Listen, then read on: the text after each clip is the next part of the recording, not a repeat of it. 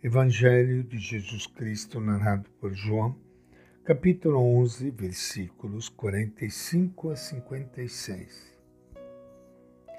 Naquele tempo, muitos dentre os judeus que tinham ido à casa de Maria e viram o que Jesus havia feito, acreditaram nele. Mas alguns foram até os fariseus e contaram o que Jesus fizera. Então o chefe dos sacerdotes e os fariseus reuniram o conselho e disseram: O que vamos fazer? Este homem está fazendo muitos sinais. Se deixamos que ele continue agindo, todos vão acreditar nele. Virão os romanos e vão tirar de nós o nosso lugar santo e toda a nação. Um deles, chamado Caifás, sumo sacerdote deste ano, falou: Vocês não estão entendendo nada. Não percebe que é melhor para vocês morrer um só homem pelo povo do que perecer a nação inteira? Caifás não falou isso por si mesmo. Sendo sumo sacerdote desse ano, profetizou que Jesus iria morrer pela nação. E não só pela nação, mas também para reunir os filhos de Deus que estavam dispersos. A partir desse dia, decidiram matar Jesus. Por isso é que ele não andava mais em público entre os judeus.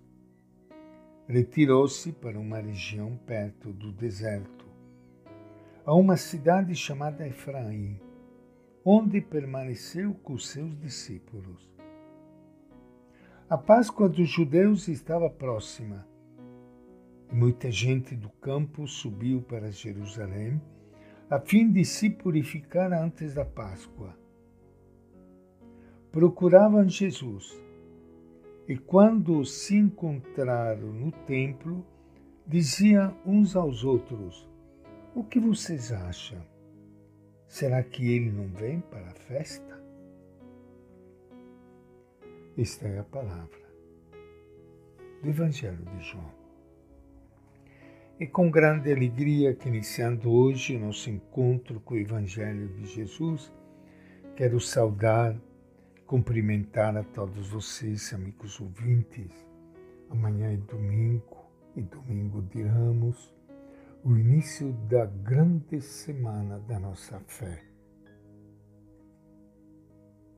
É um momento em que todos nós queremos reviver o drama da vida humana presente nos últimos dias da vida do Filho de Deus, aqui juntos, no meio de nós.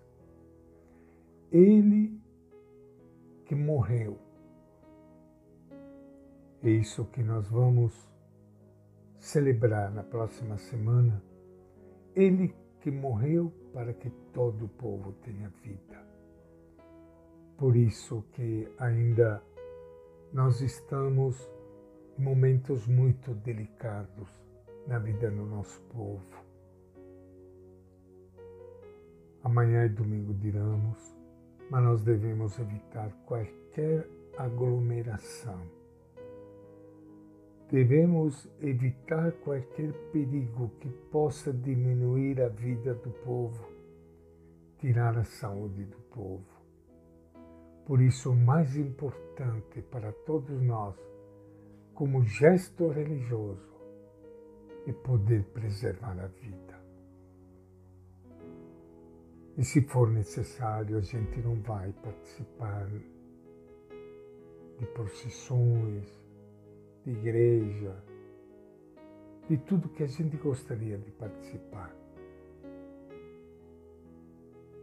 Para nós que temos fé, não só por causa da saúde, que é um grande bem do ser humano, o máximo bem do ser humano, mas por causa da nossa fé em Jesus de Nazaré, que derramou seu sangue para que todo o povo de Deus tenha vida. O Evangelho traz para nós já os últimos conchavos para decidir a morte de Jesus de Nazaré. Estamos na vigília da grande semana. Como eu disse, a semana da morte e ressurreição de Jesus de Nazaré. Esse capítulo 11 do Evangelho de João, de capítulo 11 descreve o último sinal, o mais importante dos sete, a ressurreição. É o ponto alto da revelação que Jesus vinha fazendo. Terminada a revelação, vem a descrição do resultado. Muita gente começa a crer em Jesus. Outros ficam em cima do muro e fazem a denúncia. Os líderes, preocupados com o crescimento da liderança de Jesus e não querendo perder sua própria posição, decidem matar Jesus. O resultado final é que Jesus tem que viver na clandestinidade, escondido da mesma maneira, na época em que foi escrito o Evangelho, a comunidade que trazia a vida para os outros se via obrigada a viver na clandestinidade, escondida, para não ser presa e morta. Depois do último sinal realizado por Jesus no Evangelho de João, que foi devolver a vida a Lázaro, muitos judeus acreditaram no Mestre. Mas as autoridades não se conformam com essa adesão e propõem eliminar o homem de Nazaré. Para as autoridades e as instituições, Jesus se tornou um homem perigoso para a ordem estabelecida. Não há outra solução senão eliminá-lo antes que pereça a nação inteira, como eles dizem. Este sinal vem confirmar as palavras de Jesus. São palavras de vida eterna. Por outro lado, seus gestos levam alguns a denunciá-lo às autoridades. É melhor morrer um do que a nação toda perecer. Enquanto Jesus promove a vida, seus adversários tramam tirá-la dele. Temos aqui o grande contraste. A ressurreição de Lázaro é motivo de morte ao doador da vida.